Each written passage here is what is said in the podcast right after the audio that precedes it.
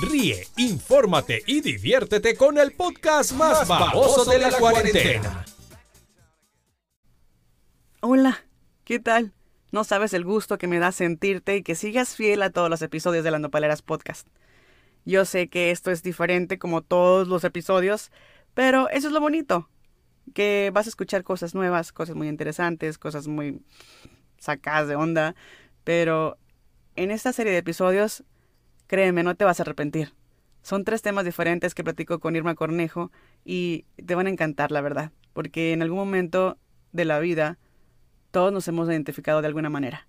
Así que disfrútenlo y de nuevo, mil gracias por estar aquí, haciendo que este mes de octubre inicie con tu presencia, escuchando aquí las Nopaleras Podcast. Gracias, de todo corazón. Te quiero.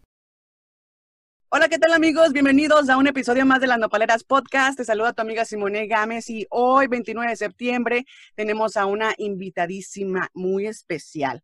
Ella es íntima amiga desde Mazatlán, Sinaloa, Irma Cornejo, bienvenida. Ella es nuestra psicoterapeuta. ¿Cómo estás, Irma? Hola, muy bien, pues muy contenta, la verdad estoy muy contenta y súper emocionadísima por la invitación, Simone, la verdad, contenta y ansiosa me siento. Claro, porque la gente no sabe, las personas, tú que nos estás escuchando en este momento, no sabes en, en, en el podcast que te acabas de meter. te vas a asustar, pero realmente te vas a, a enriquecer mucho, te vas a nutrir con mucha buena vibra y también con mucha información vital. Para esto tenemos a Irma, quien nos va a hablar de tres temas diferentes, y así que va a haber Irma Parrato. sí, claro que sí, con gusto. Entonces, vamos a comenzar, Irma, con el primer tema, que el primer tema yo creo que eh, a todos nos pasa, el miedo. ¿Qué es el miedo?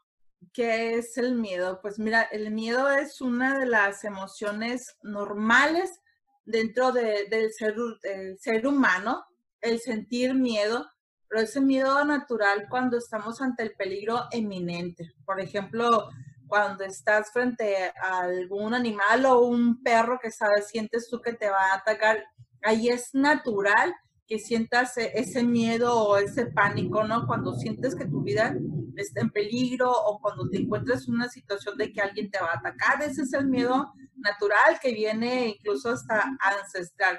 El otro miedo que nosotros vamos fabricando, por decir así, que muchas veces no es de nosotros, sino que desde niño nos fueron condicionando para tenerle miedo a, es como el tener miedo que te vas a enfrentar a una situación, por ejemplo, de laboral. Ah, es que me da miedo ir a pedir trabajo porque qué tal que si no me lo dan.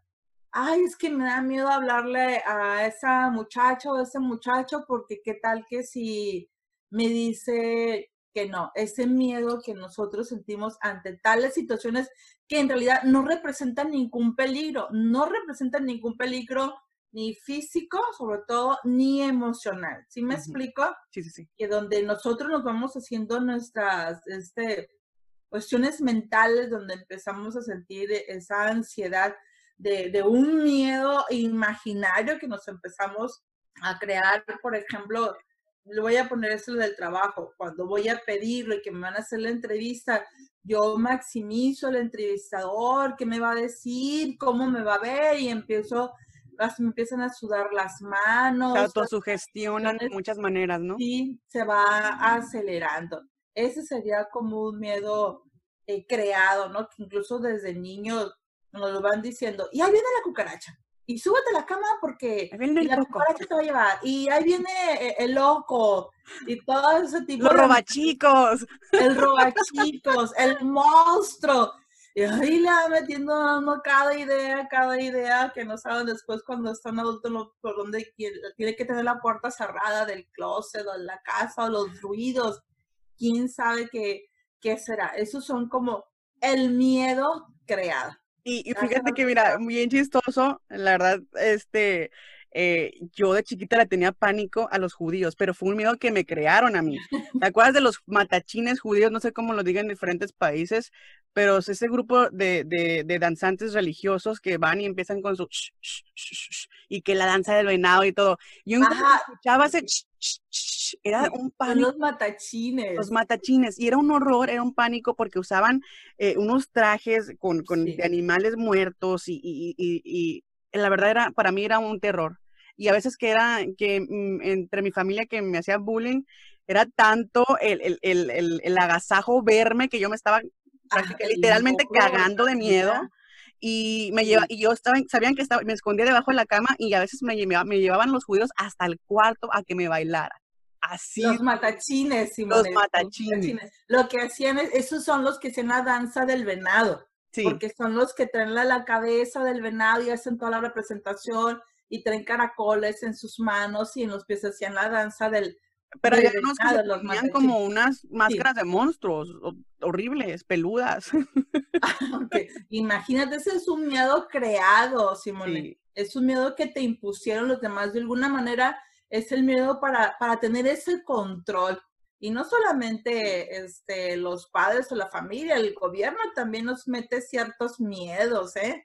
Para tenernos ahí controlados como le, que les funciona. Es que si no haces esto, te voy a quitar esto o te va a pasar esto y lo, lo otro, ¿no? Porque de una manera muy sugestiva nos va metiendo los miedos. Para mí esas Semanas Santas nunca fueron santas, era un infiernito, la verdad. Bastante, ¿no? Y a lo mejor no nada más para, para ti, sino que para, muchos niños. Para muchísimos. Te digo, estamos hablando sobre... lo creado. Sí, del miedo, del miedo creado. Digo, es como que ese, es más amplio el tema, ¿no? Todos sí nos queda más claro como que no, pues obviamente si me encuentro con una pandilla, pues ese miedo es natural, ¿no? de, perder la vida, porque... Cuando ves el peligro. Cuando estoy en peligro. Pero ya en el otro es, yo me lo, me lo fui creando y me lo fueron también creando, es qué hacer, cómo, cómo hacer para salir a, ante esa situación interna, cómo procesarlo para poderlo eliminar, porque es una conducta que déjenme les digo que sí se puede quitar. Sí lo podemos este, cambiar, pero lleva todo un proceso poco largo, cada quien es diferente la manera en que trabaja con sus procesos internos, psicomentales o psicoemocionales. Sin embargo, yo les aseguro que sí se puede que sí se puede.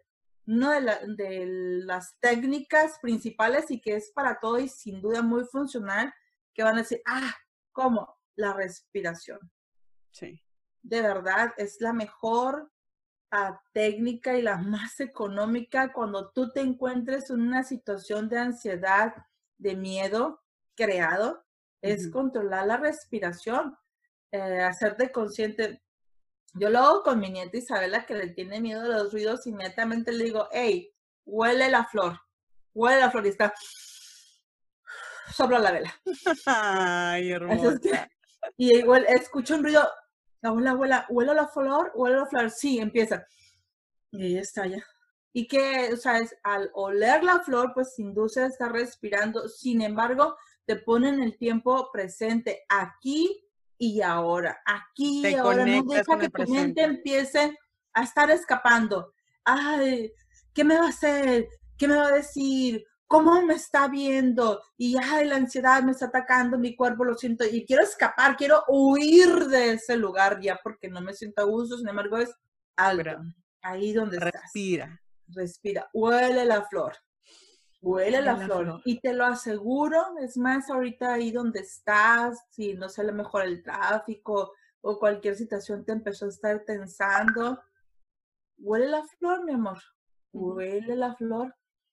Y te aseguro que te vas a entrar aquí y ahora. Y es algo realmente, voy a decir la palabra mágico, pero no es magia, es nuestra naturaleza. Regular nuestro organismo a través de la respiración. Es por eso que no va a salir un poquito de, de esto, pero para que tengan el conocimiento desde dónde procede lo que es la respiración para poder trabajar con un miedo. Perfecto. Y es desde el mindfulness, que es la atención plena, o los maestros yogis también siempre recomiendan el ejercicio de la respiración. Te pone aquí y ahora y regula todo nuestro sistema. ¿Para qué? Pues es como que voy tomando control de la situación, más que nada, y control de mí internamente, tomo ese control. Y también prepararte, ¿no? Para, para, la próxima que tú vayas a enfrentar la misma situación, ya estés lista para oler la flor. Claro que sí, completamente. Eso es como que adelante, huele la flor. Huele la flor. Huele la flor. Esa es una técnica que la utilizamos en los niños para que ellos aprendan a respirar cuando estén en una situación de, de miedo que les esté provocando ansiedad y también me gusta utilizarlo con los adultos para que asocien la palabra de oler la flor inmediatamente. Claro, y yo creo que ahí nuestro cerebro es tan, tan, tan inmenso, tan, tan poderoso que a veces hasta podemos alterar esos, esos, esos, ¿cómo se dicen? Esas neuronas para poder hasta manifestar el olor de una flor. Sí, son los neurotransmisores que empiezan como que posición de miedo, andan todos como corriendo posición de miedo y empieza nuestro cuerpo, ah, ah, ah, y de repente, hey, ¿sabes qué? Posición de relajar. Huele la flor y se empieza a, bajar, a bajar esa, esa angustia o esa ansiedad que empieza a provocar. ¿Y qué, qué, pasa, Irma? Disculpa que te, que te interrumpa. Sí, adelante, mi amor. ¿Qué pasa cuando realmente, cuál es la sensación cuando enfrentas el miedo? Pues mira, como muy generalizada, cada quien lo puede, lo experimenta de manera diferente. Sin embargo, digamos que muy generalizada es la respiración. La respiración se empieza a cortar y, y empezamos a sentir que el aire nos hace falta y empezamos a hacer como corta nuestra respiración y nos empiezan a sudar las manos pero me, refiero, por ejemplo, cuando te enfrentas, cuando ya pasas el, miedo, cuando cruzas del miedo a la sensación de alivio. ¿Cuál ah, viene siendo esa sensación? Ok, ah, vuelvo a lo mismo. Lo primero se te regulariza lo que es la respiración y tu cuerpo se destensa. Tu mm. cuerpo se siente mucho más ligero, mucho más tranquilo y empiezas a sentirte control de ti mismo, de, tus emociones y empiezas a fluir mucho mejor. Empiezas a fluir mucho mejor, porque lo que sentías ese miedo se empieza a desvanecer. Ya no, ya no tienes ese control de ti. Entonces fluyes, fluyes, te expresas mucho mejor. Todas las ideas que tú ya querías expresar en ese momento para lo que te programaste, empiezan a fluir. Ya, ya no te pones como en shock, ni te bloqueas tampoco. Eso es lo que sucede. Empiezo a fluir, a mejorar, a sentirme físico, corporal y emocionalmente mucho mejor, mucho más estable y a tener un mejor pensamiento, más claro incluso. Se te ocurren muchas cosas en ese momento para, para resolver. Y, yo creo que... Abajo te vuelven, te vienen ideas, ideas, ideas, ideas, y esto, ¿de dónde salieron? De tu tranquilidad, y decir miedo, ahí quédate atrás. Miedo, valiste madre, miedo eras muy chiquito, miedo no me vas a, no me vas a, terrorificar, a, ¿cómo se dice? Ya no me vas a, a, controlar. A controlar. Y, y acepto el sentimiento y me deshago del miedo. Completamente. Pero una de las cosas también que hay cuando nosotros empezamos a sentir miedo, en lugar de que lo rechaces, mejor reconócelo porque una palabra que dice que entre más te, más este, eh, persistes, más insistes. O sea, si yo estoy como negando esa sensación de miedo, más va a estar ahí. Voy a empezar con esa lucha interna. Es como, no, lo reconozco. Empiezo a reconocer que estoy sintiendo miedo. A lo mejor en ese momento no me voy a poner a discernir nada, simplemente con que lo reconozca, algo sucede en mí que va bajando esa tensión. Y aguas con las guerras internas, porque son las Claro que completamente con las guerras internas. De eso es, lo, lo voy a estar reconociendo en mí que lo estoy sintiendo, para dejarle, quitarle ese poder. Es como que miedo sí es cierto, sí es verdad, sí te estoy sintiendo, sí te estoy sintiendo, pero en este momento no me eres nada útil, nada útil, no estoy en peligro, entonces necesito mi fortaleza para proseguir en lo que estoy. Sí, sí, cierto, lo, reconozco, tengo miedo. Y de verdad, pierde eh, el miedo ese poder sobre nosotros. pero también es como que lo vayas poniendo como en práctica, en práctica, haciendo, hacerlo consciente. o sea, aquí la clave es no dejar que el miedo sea un obstáculo. No, no, no, no, no. Dice una que, que todos tenemos el valiente, también tiene miedo. Sin embargo, a pesar de ese miedo que siente, sigue avanzando. Y el cobarde, por decirlo así, siente ese miedo y la diferencia del valiente no avanza, ahí se queda. Se estanca. Se estanca. Entonces, hay que ser valiente, sí es cierto, siento miedo. Sin embargo, a pesar de eso, yo voy a avanzar. Yo voy a seguir. Yo les aseguro que muchos, si no es que todos, o la gran mayoría, están ahorita donde están en ese sentido positivo porque han vencido esos miedos, esa inseguridad porque la inseguridad de decirles que está disfrazada del miedo, está disfrazada del miedo, me siento insegura, incapaz de poder enfrentar esto, entonces lo cubro con el miedo, porque es más fácil para mí decir que siento miedo a decir que soy alguien insegura, porque eso ya trastocaría mi, mi personalidad, eh, mi ego, incluso no quiero reconocer que soy insegura pero sí reconocer pues que estoy sintiendo miedo. Y también las personas seguras lo sienten. La diferencia es que lo saben controlar y, avanzar adelante. Y algo muy factible es de que la mayoría de las personas que son muy seguras le tienen miedo al éxito. Y, la verdad que a veces se tienen a... y avanzan. Y avanzan. Avanzan, aún y con todo ese miedo al éxito van, van avanzando siguen adelante porque tienen un impulso de, seguir, de seguir, de seguir adelante. Y ahí hay que nada más poner con, con la palabra éxito, no es precisamente aquellos que están como en la, la cúspide del, de la bolsa, los millonarios. Éxito es cuando tú realizas cualquier labor que para ti es importante. Claro. Incluso si tú tenías programado para el día de hoy tener tu casa limpia y lo, lograste, eso es, tener éxito. Sí, eso es un éxito. No, no podemos tampoco minimizar nuestras acciones. No, pues si éxito, no sé, es el, el, actor, el magnate. Bueno, porque en algún momento de su vida pues tuvieron miedo. Pero también voy a valorar mis propias acciones. Como te digo, tuve éxito me levanté temprano, no tenía programado estar a las 6 de la mañana de pie. Hizo, voy a reconocer mis acciones y eso también te va a servir pues como parte de, ir venciendo como ese miedo y, o esas creencias que nos fueron inculcando que las fuimos convirtiendo como el miedo. Es un tema extenso. Yo sé, es larguísimo. Y ya, ya sé que a veces el miedo el miedo transforma a las personas, el miedo transforma las situaciones, pero hay momentos donde el miedo se transforma en fobia.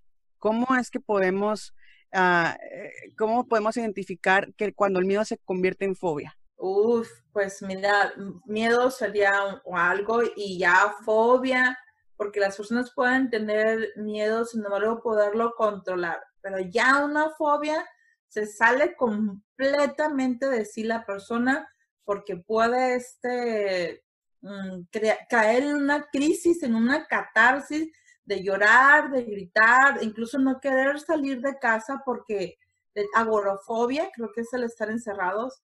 Ay, disculpe si no tengo ahorita muy bien el concepto, pero la fobia de no salir de casa y el momento en que sales una crisis completamente para esas personas o los que tienen miedo a, a las arañas también, la diferencia estriba cuando ya hay una afección a nivel físico. ¿Qué me refiero? Cuando entran en esas crisis emocionales de llorar, de gritar, de, encerrarse, de no poder controlar absolutamente nada, a diferencia del miedo. Yo puedo sentir miedo, por ejemplo, manejar aquí en Estados Unidos esa angustia o ansiedad por el freeway. No estoy acostumbrada a eso. Sin embargo, sí lo puedo, lo puedo hacer pero ya si tuviera miedo mm, a las arañas, aunque viera una pequeñita, no, entro en ese pánico y descontrol total de mí. Esa es la, la diferencia de lo que son en las, las fobias, cuando ya no lo puedes controlar, incluso que ya ni siquiera me lo puedo imaginar. No me puedo imaginar una araña porque ya entro en esa crisis. ya empiezas a sentir, hace que se te pone la piel chinita, sudar frío, acelerar la respiración y... Completamente. Sí, no, no, no, y se ahoga. Incluso puede llegar a desmayarse, ¿eh? Sí, pues entra en un estado de shock y al, momento de entrar en el estado de shock a uno se le olvida hasta respirar y ahí te quedas. Sí, mi amor, completamente. Se pueden llegar a desmayar las personas cuando entran en pánico, sí. Y cuando se siente miedo, no, nada más no pasa como que la respiración, la sudoración y ya no, no se brinca esa parte. Ya es un tratamiento psicológico mucho más extremo, incluso es de acudir con el psiquiatra para que pueda regular su sistema, todo, ¿no? A través de, del medicamento. Valga la redundancia, médicamente hablando, ¿sí? un tratamiento, claro, junto con el apoyo psicoterapéutico, psicoterapéutico. Cuando ya hay estas cuestiones mucho más grandes que, que es una fobia, se puede convertir pues ya en un trastorno. Y digamos, ahí estamos hablando de palabras mayores. Y que también es algo creado. O sea que prácticamente cualquier miedo, cualquier fobia tiene también su, su interpretación. Porque me, imagino que al, tener miedo a, por ejemplo, a ahogarse o miedo a caerse de un avión es como prácticamente tener miedo a uno mismo a no tener control sobre la mayoría de las cosas. O... Así es, así es, completamente muy de acuerdo con, con eso, Simone, que repito, es muy diferente a la fobia, porque la persona ni siquiera se lo puede imaginar. Entonces, y en un miedo sí, yo me puedo imaginar que me estoy subiendo el avión, aunque sienta esa, ansiedad, pero no va a pasar de ahí, que será como un tratamiento psicológico o psicoterapeuta que pueda llevar y lo puedo superar. A diferencia de una fobia, el proceso es mucho más largo. ok, perfecto. Entonces, eh, la cuestión es de que uno haga el cambio interno en, para poder transformar ese miedo, esa fobia en una liberación y poder ah, aceptar y asimilar que realmente lo que tú lo, tu mente, tu guerra interna pensaba que era ese miedo no era tan grande, no era tan... Exacto, muy bien dicho, corazón, muy bien dicho. Ah, es que aprendo de la mejor, obvio. Oh, gracias, mi amor. Es la percepción que estamos teniendo de, de, de nuestro medio, de nosotros, donde nos estamos desenvolviendo, qué tan hostil lo veo, que no lo siento seguro para mí y no sé cómo regular orgánica, orgánicamente o interiormente. Ay, pensé que iba a ser orgásmica. Dije, ¡ay, qué pues tienes, eso es un trastorno también, ¿eh? no te digo, hay mucha tela de donde cortar, ¿no? Es muy extenso. sí, bastante. Pero en el contexto del miedo, sí te puedes regular. Ok. Si ustedes este, creen que tienes una fobia, mi sugerencia es toma un proceso terapéutico, porque ahí no es tan fácil poderlo hacer uno solo. Yo misma no es tan fácil, no es tan fácil. Entonces yo te sugiero, toma ese proceso terapéutico y te garantizo que lo vas a poder cambiar o liberar. Que si no lo haces, claro que también hay un ¿por qué no lo haces? ¿Para qué te está sirviendo? Cuidado con eso también.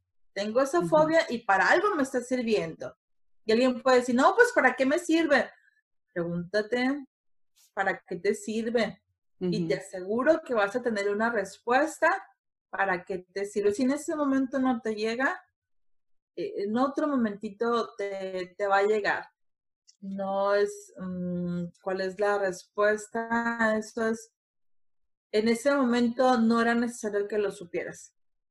Pero si tienes un miedo que no es una fobia, sí, si tú pues escuchas a, a Simone cuando tema, tenga temas de miedo, te va a dar como una orientación, qué es lo que puedes hacer. Primeramente, si empiezas a reconocerlo, ese es el punto uno, acompañado de la respiración.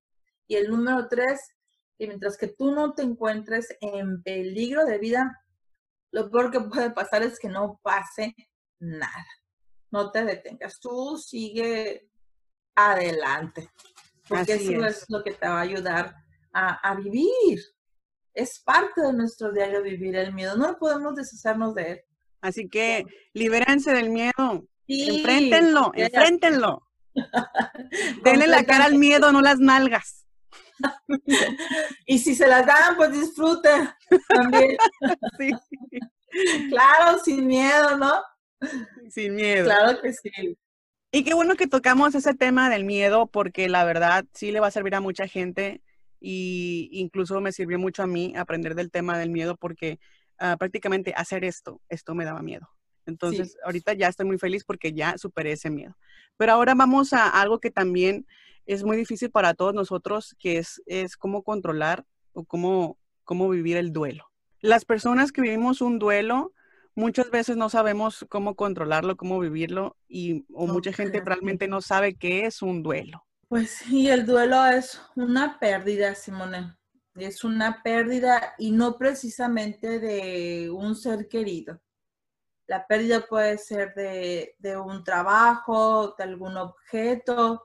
Si alguien tenía su muy preciado y querido recuerdo de la infancia y lo perdió, es, es, se trata como un duelo el duelo de las amistades, que de repente se enojan entre amigos o amigas, ese también es un duelo. Son todas las pérdidas que nosotros tenemos desde el momento en que nacemos y pues antes de morir, ¿no? Y para todo ah, hay un proceso y tenemos muchos duelos abiertos, muchos duelos abiertos.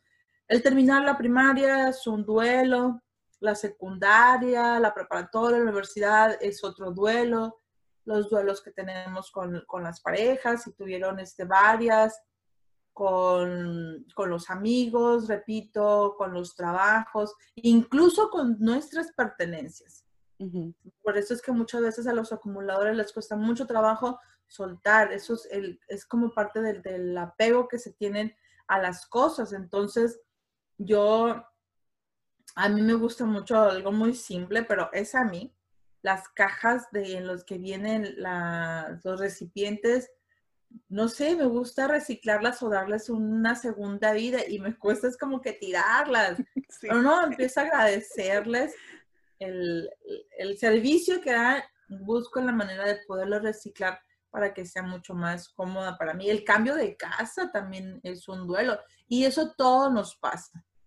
Entonces, debemos prácticamente a, reconocer que, que, el duelo es inevitable también, al igual que el miedo, y que tenemos que prácticamente vivir con el duelo o aprender a, manejarlo de una cierta forma. Sí, así es. O sea, es aprender a que forme parte de nuestra vida. Aprender a que forme parte de nuestra vida y sin que eso ya cause ninguna resistencia a hacer cambios o que sea dolor. A ver, no es, no es dolor. Que no caigamos en un estado de victimez, por decir así. ¿Qué pasa con las personas que deciden vivir en un duelo crónico? Están en un estado ya de victimez. Algo que, es eminente es el dolor. Una pérdida causa un dolor y eso es, es inevitable completamente el que duela es cuando si estás clavando y te golpeas el dedo, el dedo es inevitable, va a doler. Y cualquier pérdida duele.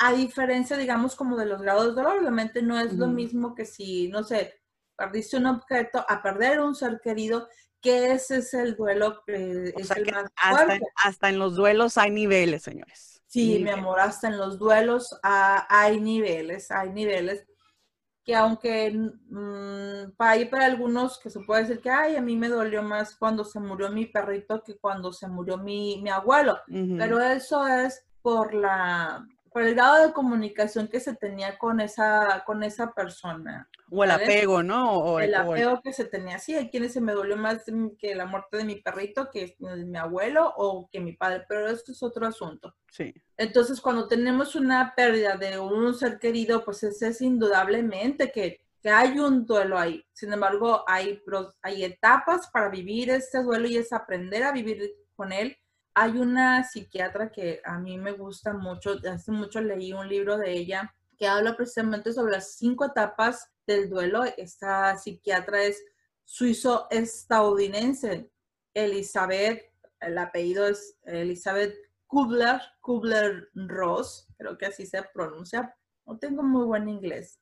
Entonces, esta psiquiatra suizo-estadounidense nos habla sobre las cinco etapas del duelo, que la verdad que varios autores sí coinciden con estas etapas del duelo y los tratan casi de la misma manera. Algunas cosas u otras lo podrán cambiar. Sin embargo, la mayoría sí es como la primera es la etapa de la negación.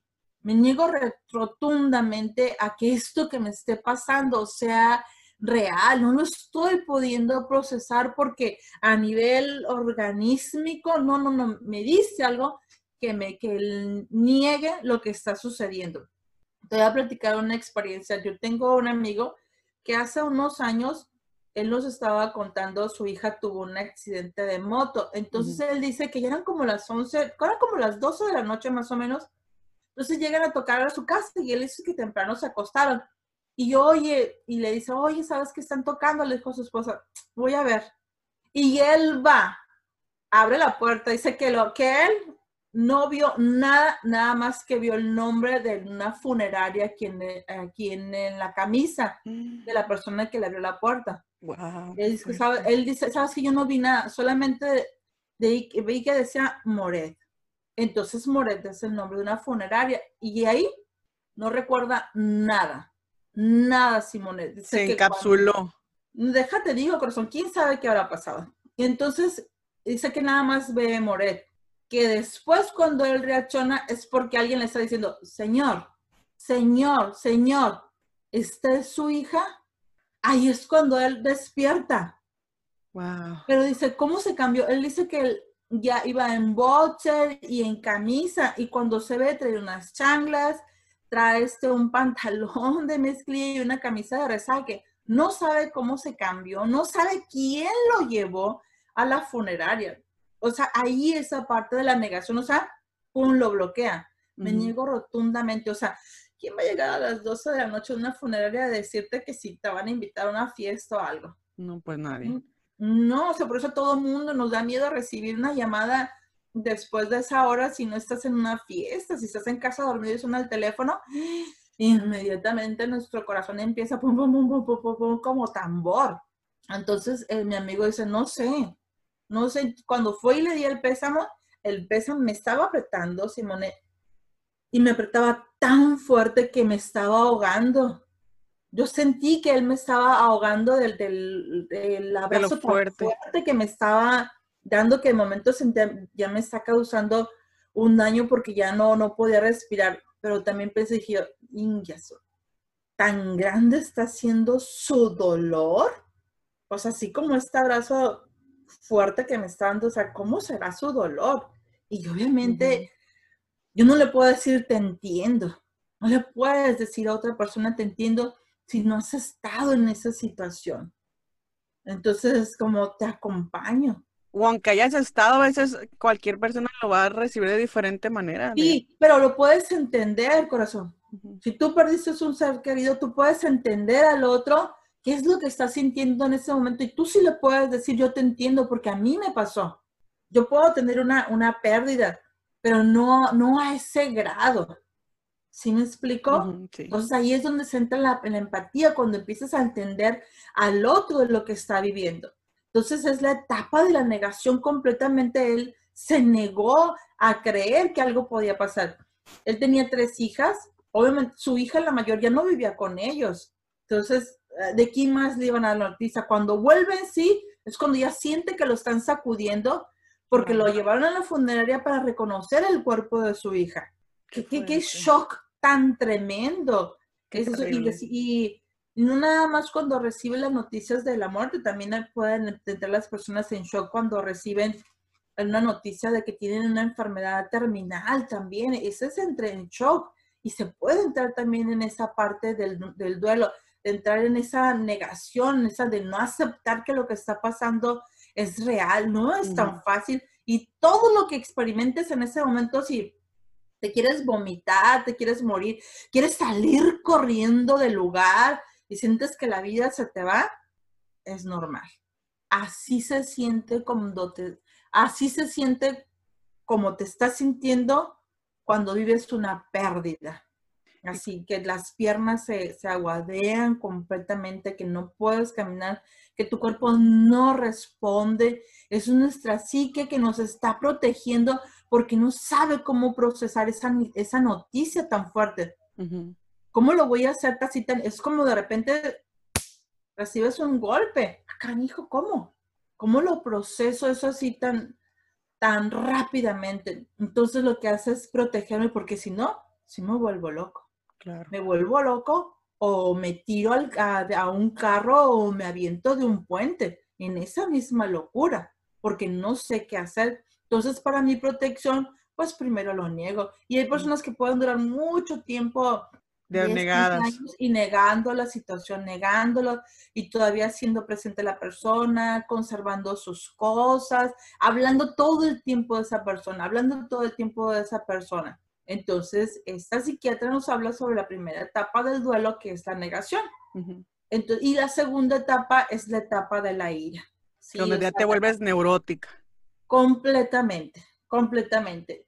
Este, con, con mi amigo, dice que después él por todo estaba enojado, estaba enojado con sus hijas, porque no, no podía, o sea, le recordaban a su otra hija, es como, como, como tú estás viva y ella no, y, se sentía hasta culpable por pensar eso, ¿sí me explico? O sea, les agarró un resentimiento. Con él. Él estaba enojado con él porque no pudo hacer nada por su hija. Enojado con él, enojado con Dios, también porque en pleno, ah, cuando la estaban sepultando, en un reclamo, en un grito, este reclamo ahogado diciéndole a Dios, ¿por qué, te, la llevas? Sí, o sea, ella es una buena niña, es una buena mujer, ¿por qué te la llevaste? Y con palabras fuertes, ¿no? Con palabras, no nada dulce, no, no, no, él vociferó en este reclamo a Dios, ¿no? Y voy a dejar de creer en ti porque no eres bueno, yo que esto, ¿no? Todo, todas esas emociones que se experimentan y duró un tiempo, ¿no? También para procesar lo que fue la parte de la, de la ira, ¿no? Y lo, y no es en la otra tercera etapa que, de la etapa también de la negación, pero hablan esta que es como cuando empiezan a fantasear con la idea de que pueden revertir o cambiar la situación de la muerte. Como el que, sea, que si le hubiera hablado a ella, y, y, y, si yo hubiera ido por ella, y si le hubiera dicho que la moto no servía. Si me explico, vivir como él, hubiera, lo que hubiera podido hacer, empezar a fantasear con poder cambiar la situación o el tiempo. Sin embargo, pues eso no es posible, ¿sí? No es posible. Es como pensar en estrategias que habrían evitado el resultado final, como y si hubiera hecho esto y si hubiera hecho lo otro. Y sobre todo se vuelve todavía más difícil cuando no hay esa comunicación con, cuando hablemos de, la pérdida de un ser querido. Cuando, no hubo, cuando estabas enojado, se estaba enojado con esa persona, ahí es como que... Le entra una culpa inmensa, ¿no? Y, un resentimiento de que no, ¿qué voy a hacer? El, el debí, el hubiera, el ojalá, y empiezas a... ¿Y por qué no fui yo en vez de él o y esa somatización de que, sí, perdóname, o sea, hincados ante un te pidiendo perdón a gritos porque no le dio el tiempo o el perdón que necesitaba para, pues, eso también es algo completamente doloroso, muy doloroso, incluso porque se siente hasta el dolor físico, porque es tanto la tensión del cuerpo que se experimenta que, que se completamente apaleado, como si te agarraran a golpes, está el cuerpo aplaneado, entumecido, endurecido, todas nuestras quijadas también se ponen duras, tensas, de la emoción que en ese momento se está experimentando, que es un conjunto entre el dolor, la negación, la tristeza. No, no, ¿por dónde empiezo con esto, no? Entonces esa es la, tercera etapa donde si lo hubiera. Y pues desafortunadamente eso no va a suceder. Es por eso que en vida, en vida, Así es, en vida hay que reconocer a las personas, darles el amor. Yo le digo a, a mi hija, a mis hijas, le digo, ¿saben qué? Si ustedes en vida nunca me han regalado un ramo de flores, no quiero que el día que me muera me vayan a llevar flores. Y eso van a poner ahí. Si tú en vida no le trajiste, no le diste un ramo de flores a mi madre, muerta, no le traigas porque ella no las quiere. Pues sí, no te van a servir de nada. No, ahorita en vida mándame flores, mándame rosas para poderlas disfrutar, para poderte sentir a través de estas flores, para sentir tu presencia, tu amor, tu cariño, tu amistad, lo que tú me quieras transmitir en ese momento a través de las rosas, pero muertas no, porque muertas solamente es parte del protocolo, del que da bien, que estoy presente. No, porque yo no las voy a ver, no te voy a, no te voy a ver. Ay, que no te, mm, no, las prefiero en vida. Por eso digo, sí. no me quieras llevar flores ya muertas mami, pero si es que está, que no hay ninguna flor, no importa, no importa, no va a ser algo, si lo quieres ver pues lúgubre, pues ni modo, solo, pero quiero flores porque ya la gente ya me dio en vida, yo ya las disfruté. Y esa letra vas a poner, si tú en vida a mi madre no le regalaste flores o rosas, por favor no se las traigas ahorita porque ya no quiere muy mamón, pero sin embargo. Eso, mamona. muy mamón, pero pues es lo que yo creo, ¿no? Claro, sí. No, y, es que es, al igual que cuando, por ejemplo, uno muere y se empiezan a llenar la boca de que ah, es queda muy bueno y hacía esto. Y, madre, y era mi compa. No, no, no, no. O sea, que si era muy bueno, si era tu compa, pues díselo en el momento y demuéstralo con hechos. Sí, ahí lo otro le dije, y que no me puede decir, es que le mandé muchas flores por WhatsApp, no, los stickers no cuentan. Olvídense si son pasiones, no cuentan. No cuentan los stickers, que no se quieran justificar con eso, que manden flores, que manden esas rosas, ¿eh? Claro que, van a igual y van a significar mucho más en vida que, claro, porque las vas a aprovechar, en vida y vas a sentir el, claro, el que te las paz, vida, estamos en paz. Y algo muy bonito que cuando y algo muy bonito que cuando alguien realmente te da algo, por ejemplo, en este en este caso flores, tú te das cuenta que hasta las flores te pueden durar hasta un mes. Eh, quedan intactas y bonitas. O sea, si uno va a dar algo, por favor, denlo con una buena actitud, con una buena intención. Sí, y yo les aseguro que muchos han ido a los funerales y ven ramos preciosos, espectaculares. Y yo me pregunto, ¿algún día se los habrás dado en vida? ¿Algún día habrás gastado tantos tus miles de pesos en vida para haberle dado a esa persona? No, no, no, no, es como que no, no. qué bueno que, qué bueno que lo... De los que venden ahí en la calle, el que está ahí en la esquina del semáforo, haces dos cosas, apoyas al que está vendiendo y me haces feliz a mí también. Claro. Qué bueno que mencionas eso porque así ya le va a cambiar un poquito más la mentalidad a la gente, que al momento de que no se le van a llevar flores nada más al, al, velorio, sino también el No, y hablando de eso, a, los esposos, y a las esposas también.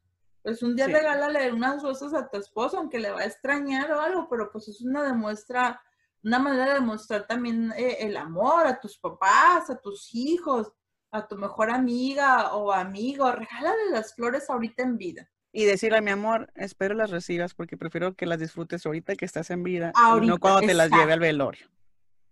exacto, bien dicho, bien Como debe ser. Y pues la etapa número cuatro. La cinco sería mi amor. Ah, ah la, etapa, la, es la cuatro, no tiene razón, es la cuatro, es la etapa de la depresión. Uy. La etapa de la depresión, donde es una tristeza profunda, la sensación de vacío. Y pues las características de esa fase es la depresión. Es una depresión incluso clínica que se puede llegar hasta hospitalizarse. Y se convierte a veces crónica. Sí, puede ocasionar problemas de salud mental. Pues es todo un conjunto de, emociones que están vinculadas a la tristeza, que son naturales ante la pérdida de, ese ser querido, hablando de. Y algunas personas dicen que pueden sentir que no tienen ningún incentivo, que ya su vida no tiene sentido para continuar viviendo su día a día sin la persona que, que falleció y se pueden aislar de su entorno. Eso puede pasar. Perder sentido en la vida. Hay, yo coincido con esto que dice que un padre nunca debería de ver morir a su hijo. Es como que, ay, no, no, no, un padre no debería de morir, de ver morir a su hijo, porque, o sea, se pierde ese sentido a la vida y también es entrar en un proceso de duelo indudablemente, sobre todo si tiene más hijos, porque no se puede enfocar en ese hijo que se fue, en ese hijo que trascendió y olvidarse de, los otros, porque entonces los mata de manera mm, metafórica. Los mata a sus hijos en vida porque ya no los empieza a tener esa atención. No, y, y, autodañarse prácticamente, por ejemplo, morirse lentamente. Por ejemplo, si, esa, eh, si ese está alcohólico, se va a morir en el alcohol, le, hasta que le da unas cirrosis. Sí, sí, sí, sí, sucede. No, y digo, puede caer en esa depresión, que ya llega en un estado, pues, grave de salud mental, cuando no está teniendo esa autorregulación de salir autorregulación. Y más, repito, si viene acompañado de culpas, pues ahí agrégale otro... Otra rayita más al tigre. Sí, ándale, mi amor. Agrégale un poco más. Entonces, lo mejor es que miren, poco a poco ese inventario de vida hay que irlo quitando, ¿no? Hay que quitándole esas rayitas. Lo mejor es que sí se puede hacer y se puede hacer en vida y nosotros tenemos el poder para poder hacerlo, porque eso comprende, compre, perdón, compete única y exclusivamente de nosotros. Hablando del perdón, es un regalo para nosotros, no es un regalo para el otro, es un regalo para mí misma, me libera. Y pues antes de que alguien vaya a morir, pues mejor perdono y, y que me perdonen, ¿no? Entonces en esta etapa de la depresión, pues sí es muy crítica, muy crítica porque le puede causar incluso hasta la muerte a esa persona. Sí. Por la pérdida de ser querido o por la pérdida también de, un trabajo. Hay personas que duraban mucho tiempo en un empleo y de repente, ¡pum! Así nada más. De la nada. De, la nada. Y pueden caer en esa, en esa depresión.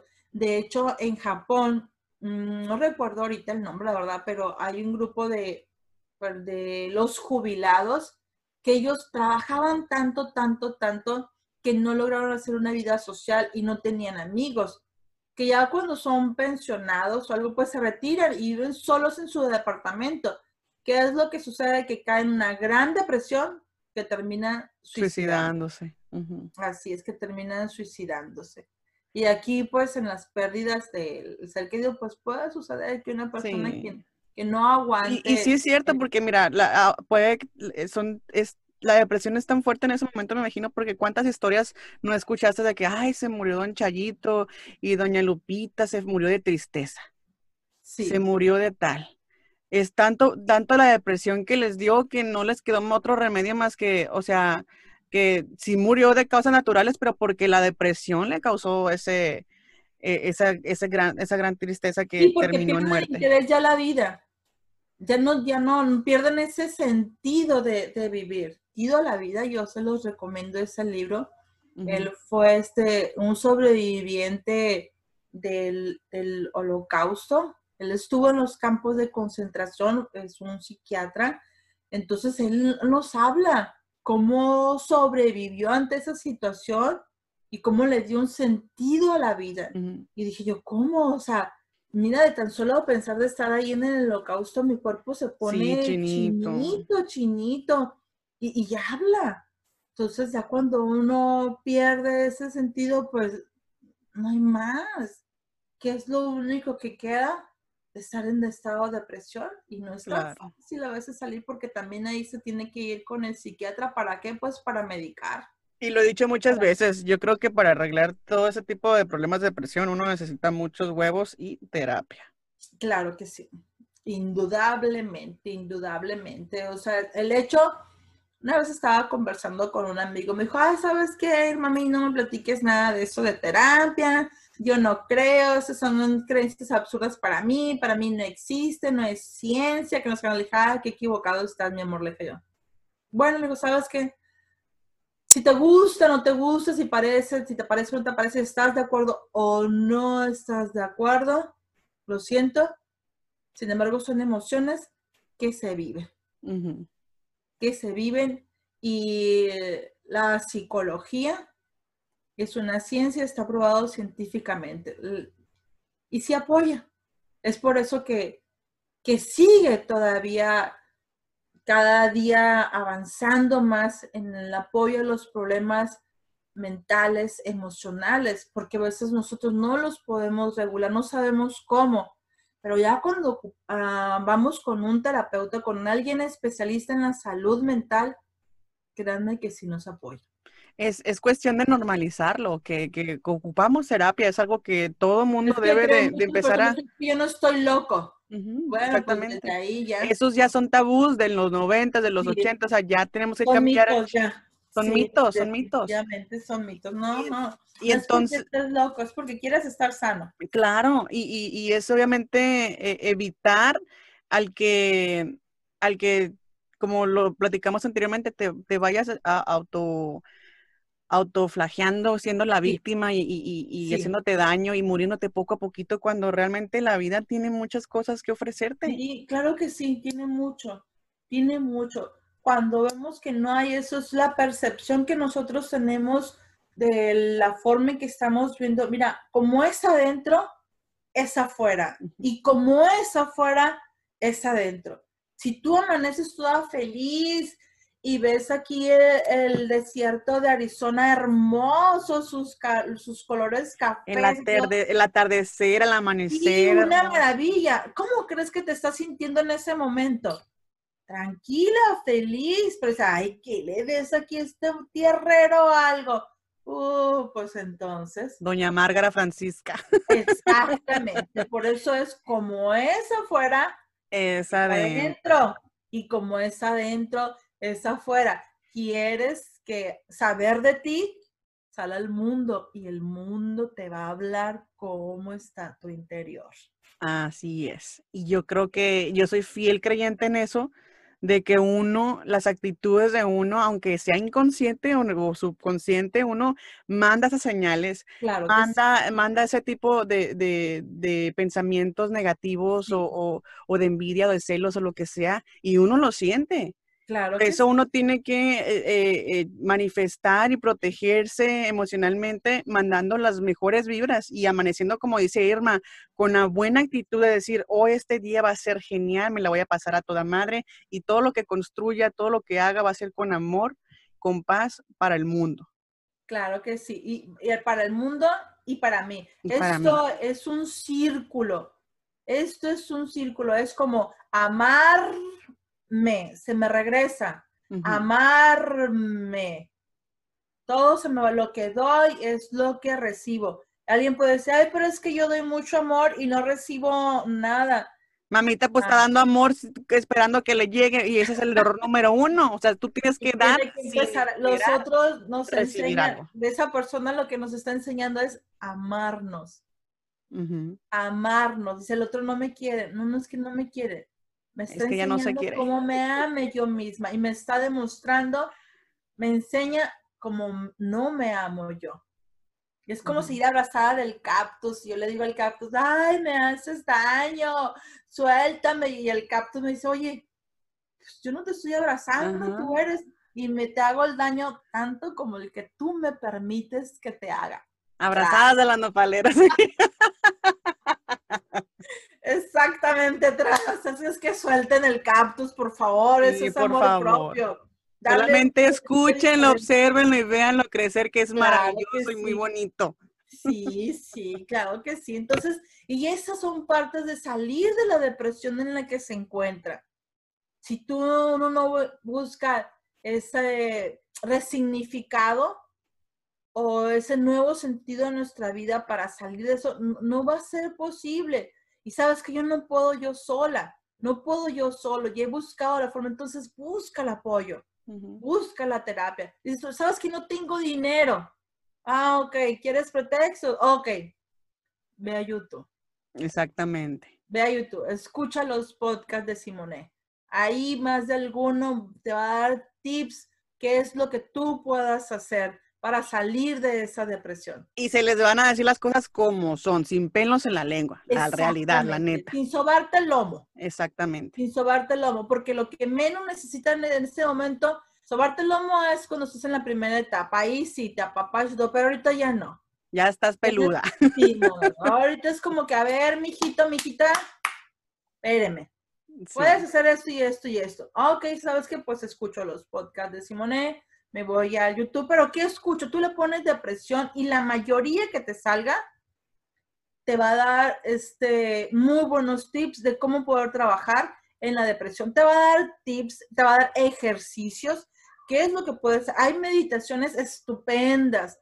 Te rápidamente te recomiendo unas que se llaman Susana Majul. Ella es la que a mí me encanta en las meditaciones. Las he escuchado casi todas y todas recomiendo que tienen excelentes resultados. Entonces, ¿quieres más pretextos? Ok, entonces, no, pero es que si no tengo datos o algo, bueno, pues búscate un libro. Y muchas veces, muchas veces tampoco puede que sea pretexto todo el tiempo, Irma. Hay que no, es que no puede ser, porque hay, gente que le da ganancia, corazón. Pero a veces que a la gente le da vergüenza o miedo también. Sí, no, pero es que hay una ganancia. Algo pierdes, algo ganas también estado, en ese estar en ese estado depresivo. Y entonces algo gano y algo pierdo. Algo gano, bueno, pues gano la lástima. Primero la lástima. La víctima. estar en víctima. Y algo pierdo, pues pierdo la salud. pierdo la salud. Y todo es una elección. Inconsciente o conscientemente, amores, somos responsables de lo que no sucede. Yo no puedo echarle la culpa al otro o a la otra de lo que a mí me está sucediendo. Yo soy responsable, consciente o inconscientemente. Y ya como Adal Ramones. Punto número 5. Muy bien, corazón. El punto número 5 de la etapa del duelo es la aceptación. Esa es la que... La que acepta y te libera. Sí, la aceptación.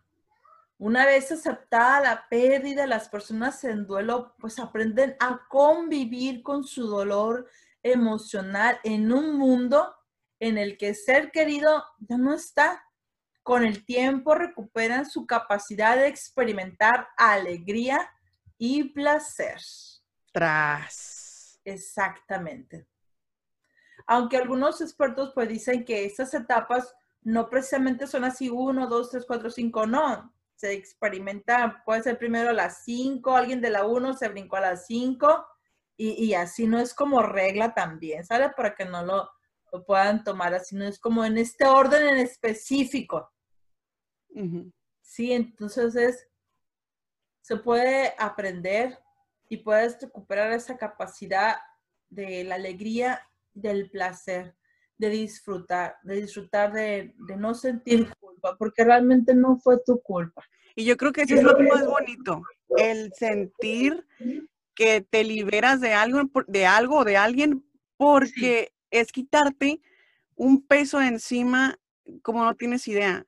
O sea, es, es, es como ya ver la vida de otra forma, sentirte más, más livianito, más, más a gusto. Y yo creo que el, eh, todo eso también tiene mucho que ver también con el perdón, cuando das el perdón sincero y, te liberas y, eso es como que prácticamente estar viviendo en otra vibra, en otro trance. Yo creo que sí, como comentabas tú la otra vez, es como andar con, es como andar en la vida marihuano.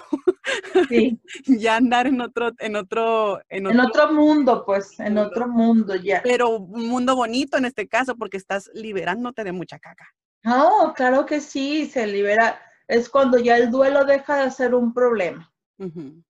Aceptar también, ¿no? Que pasó su ciclo y tuvo lo que tuvo que vivir, o el objeto, o la persona, o sea, eh, estuvieron en, mi vida por un, por un, por una razón, por, por cualquier caso, pero de eso aprendiste y te vas a llevar contigo lo bueno. Mientras tanto, pues es como vive y acéptate y, sigue, tu, sigue tu camino y sigue iluminando a las demás personas. Así es. Hay una película, Simone, que a mí en lo personal me gusta, yo se las recomiendo, que se llama La Cabaña. Es una película cristiana, pero sin que te enfoques en la religión. tú quita de lado la, la religión para que aquí es una diversidad de religiones y te la menciono de una vez para que sepas, pero quita ese mito. Tú enfócate en el mensaje, no en el mensajero. Así es, hay que ser open mind, abrir la mente. Así es, así es. Ah, de, toma lo que, lo que vibre contigo en esa información de la cabaña, porque sí toca eh, estos temas de los que hemos hablado, aunque hay una situación un poco fuerte, pero sí, sí apoya, sí apoya. Entonces dejas de como el duelo ya que no sea ese, ese problema y te apoya cómo ayudarte a, a ti mismo o cómo ayudar a alguien en un duelo, qué, qué hacer, ¿no? Y hablando sobre esta psiquiatra, pues ella nos recomienda que es hablar. Ventilar las emociones, ¿no? Ventilar lo que llevamos dentro. Sí, mi amor, eso es. De que hables de cómo te sientes con el médico, con los amigos, con los padres, que hables con alguien. Eso es lo que recomienda mucho porque es también una manera de aligerar, de aliviar, alivianar o aliviar nuestra alma. Al momento de estarlo platicando, también lo vamos procesando. Lo platico y cada vez que lo platico, ya me, duele menos. Me duele menos, porque lo puedo platicar sin, sin ahogarme, sin sentir todas esas emociones. Y a veces ya hasta uno lo platica al final con un orgullo, con amor, porque ya lo superó, de cierta forma. Así es. Sí, así es. Entonces, pues es poder, y alguien se puede pensar, ¿y cómo lo podemos hacer con los niños? Que es una etapa, pues, para ellos difícil, y cómo poder apoyar a un niño que está también en un duelo, porque el adulto, pues sí, y los niños. Así es. ¿Cómo? Entonces, esta psiquiatra recomienda que con los niños se utilice un sistema que se llama el semáforo. Y ella explica que con piedras que son pintadas de colores, pues el verde, el ámbar y el rojo, que les diga, si te sientes bien con la piedra verde en un lugar, ¿no? Como para que el niño vaya expresando también cómo se está sintiendo él en ese momento ante esa situación, porque niños pequeños que, que no saben cómo expresarlo o están en shock. Y que son más visuales, no son tan, tan de... como para expresarlo, les cuesta un poco más de trabajo poderlo decir cuando son niños menores de, de 10 años, ¿no? Cuando tienen 5 o 8 años, para que como padre o familiar del menor también vayas teniendo ese contacto y ese apoyo hacia él para que él también pueda expresarse de alguna manera cómo se está sintiendo así en esa pérdida. A lo mejor el niño también, y no nada más cuando perdón ser querido, a lo mejor un amiguito a lo mejor se cambió de escuela, de casa y dejó este, sus amigos que, con los cuales ya tenía mucho tiempo conviviendo y de repente se tiene que cambiar por situaciones X, ¿no? Incluso un duelo trabajado con los menores es con la separación de los papás.